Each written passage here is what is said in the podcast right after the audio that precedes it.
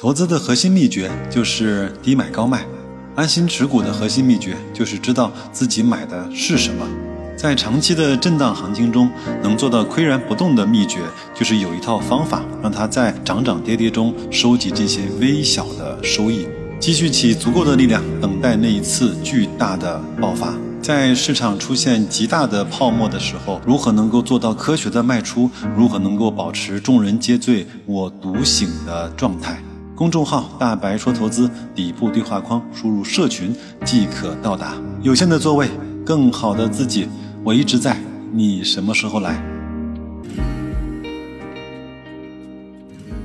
各位好啊，今天是二零二三年的七月十七号，又是一个周一了。这期节目呢，我们来聊几个话题啊。第一个呢，就是为各位更新了大白另类估值，其中呢有很多估值呢是很有看点的。第二个呢，我想借着最近啊发生的一些事情，再为各位呢去梳理一下投资科创五零以及中概互联的逻辑。我们首先来看一看啊上周几大指数的涨跌情况。上证指数是上涨了百分之一点二九，深成指呢是上涨了百分之一点七六，创业板上涨了百分之二点五三，科创板呢基本上持平，上涨了百分之零点零三。但是值得关注的是科创五零这个指数啊。回到了九百九十一点，这是一个特别有意思的点位啊！因为在二零一九年的时候呢，这个指数是正式被推出，从一千点呢的基点开始运行，最高的点位呢是在二零二零年的八月份达到了一千七百点。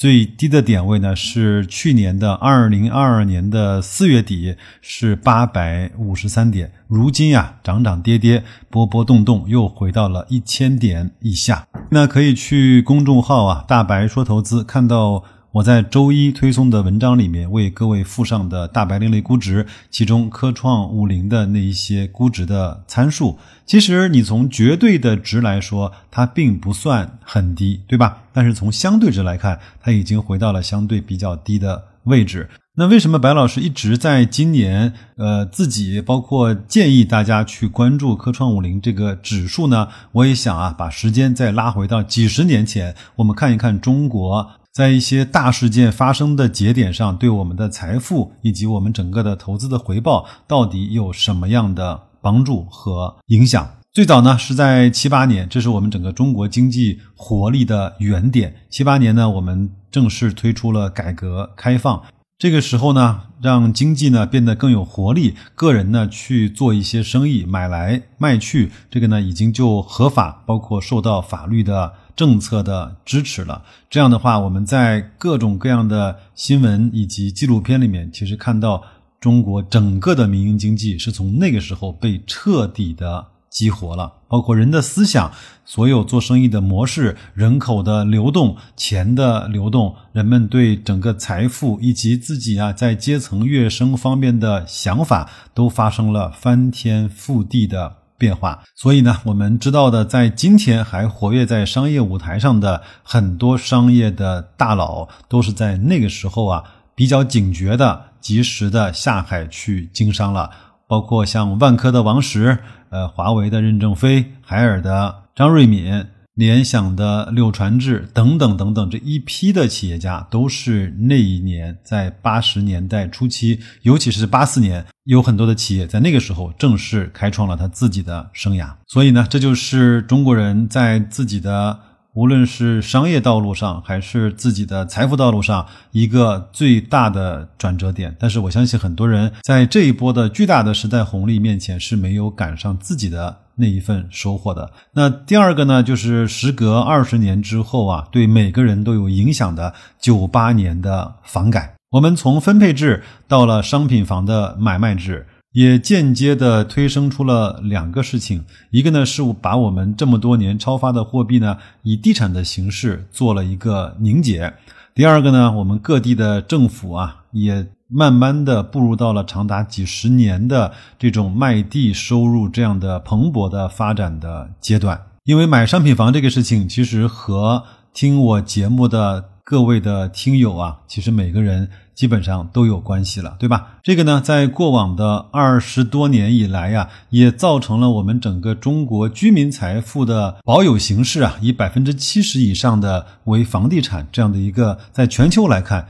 都是一个非常有意思的现象。那再往后呢，就是到了二零零五年以及到了二零零八年这样一个特别。啊，值得纪念或者是值得回忆的这样的一个阶段。二零零五年，我们正式推出了汇改；在二零零六年、零七年推出了股改。这些所有的政策，包括所有的决定，也都造就了至今还是保持着我们 A 股上上证指数六幺二四的这样的一个历史高度的存在。那时间呢，就来到了二零零八年，我们为了应。对次贷危机，国家呢非常迅速的推出了四万亿的刺激，当然也间接的带动了几十万亿的生产力和整个资金的投入。从那个时候开始呢，我们从货币相对比较紧发的时代，变成了一个货币呢相对来说比较宽裕和超发的年代。在那个时候，整个的资产的流动和资金的流动，其实是对很多行业的发展有了决定性的作用。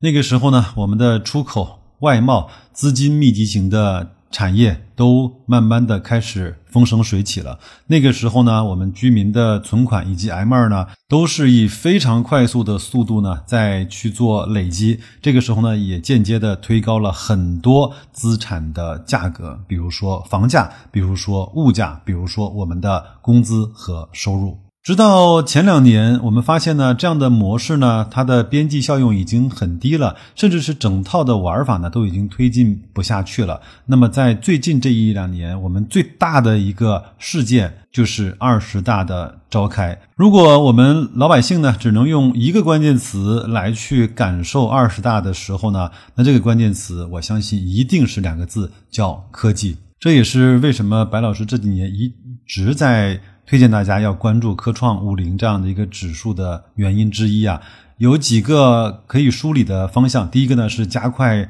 建设数字中国，这个呢具体的我就不念了。你想想看，加快建设数字中国这个事情是由谁来办的？一定不是由那些重工行业、银行或者是家电企业，一定是由那些互联网的企业、科技的企业，对吧？那他们又在哪儿上市？他们又在哪个板块里被我们所买入？其实就是两个：科创五零和中概互联。第二个呢是科技是第一生产力，这个呢就是我们管理层啊对这个事情最高的定位，所有的事情都在围绕这个事情在发展。第三就是提高科技创新能力，第四呢是打赢核心技术的攻坚战。我们发现，在我们变得富足了之后，在很多非常小的事情上被别人卡一下脖子，就会变得非常非常的难受。这是我们无论是老百姓还是企业，亦或是管理层都不能够接受的事实。所以呢，我们的科技行业一定会在未来的。三五年，甚至是更长的时间以内啊，得到快速、长足、爆发性的增长。而我们作为个人投资者，又很难的去抓住这里面的某一家公司的发展或者是涨幅。所以呢，我们就选择了把这个行业里面最好的五十家公司一网打尽的。方式，所以各位如果认可白老师这样的分析的逻辑，如果你还没有买入科创五零，可以首先关注一下我们每周一的大白另类估值。第二个呢，如果你愿意的话，我真心的邀请你啊，加入到我们的社群。我们每天呢都在讨论啊，在我们这种人生的康波周期中，哪一些是我们自己能够抓得住的，哪一些是我们能够安全的赚到时代红利的钱的这些方法。可以在公众号“大白说投资”的底部对话框输入“社群”，就可以拿到免费加入我们社群的方法了。我一直在，你什么时候来？第二个呢，再说两句中概互联哈。中概互联 ETF 呢，这段时间一直是在一块钱左右去徘徊，上下的波动。当然，我们也做网格啊，也收获了不少它的波动的利润啊。说一下最近发生的两件事情啊。第一件事情呢，就是二零二一年和二零二三年啊，阿里和蚂蚁各自被罚款了一百八十二亿和七十一亿，分别啊创下了罚款的历史的最高纪录和第二的记录。那有人说，这么重的罚款啊，对阿里包括整个的集团来说，会不会是灭顶之灾呢？其实恰恰相反，这个的落地呢，就是证明这件事情呢已经被完整的结束了。那迎接来的就是下一个在监管之内的可以小步快跑的发展。当然，这次的罚款呢，腾讯集团的。财付通也在里面，包括邮储银行、平安银行、人保财险也都被实施了行政的处罚。这次阿里和腾讯呢，对罚款的表态也是出奇的一致，叫诚恳接受。坚决服从，并进一步夯实合规的治理水平。各位可以想想看，如果一个人犯了错事，是被打了板子之后痛呢，还是这个板子迟迟未落在屁股上，整个的感受是最差的。因为那个时候呢，你什么也干不了，你也不知道这个事情最后会怎么处理和怎么解决。真正的罚款下来之后，我们其实看到这两笔罚款呢，大概是占。阿里整个集团三年净利润的四分之一，这个金额其实我觉得是可以接受的。这个处罚呢虽然挺严厉，但是呢也不至于把人呢就一下子打到一蹶不振。另外一件事情呢就发生在前几天，我们的李强总理呢召开了这些平台经济企业的座谈会，其中都有谁呢？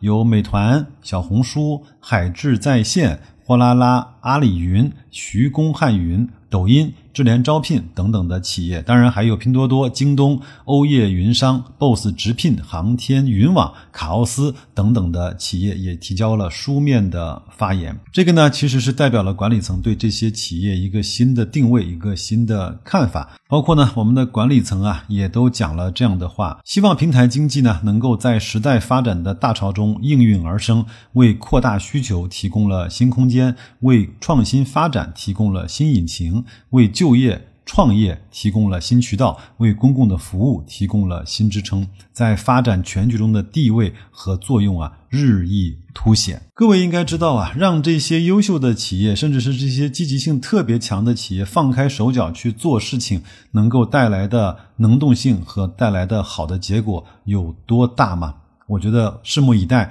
未来的几年里面，这些平台经济就会迸发出重新的光彩。甚至呢，白老师也在前面的节目中啊说过，这些平台经济在被整治、在被梳理的过程中啊，其实也都是呃压低了自己的利润的产出以及贡献。那在这样的定调结束了之后呢，放开手脚，大干快上的时候，我相信他们的利润也都会比相比前几年会。变得更加的好看，这个我们用时间来去验证吧。好吧，那就这样，感谢各位的时间关注我们，我们一起啊去赚明明白白认知之内的那些收益。祝各位在新的一周工作愉快，投资顺利，再见。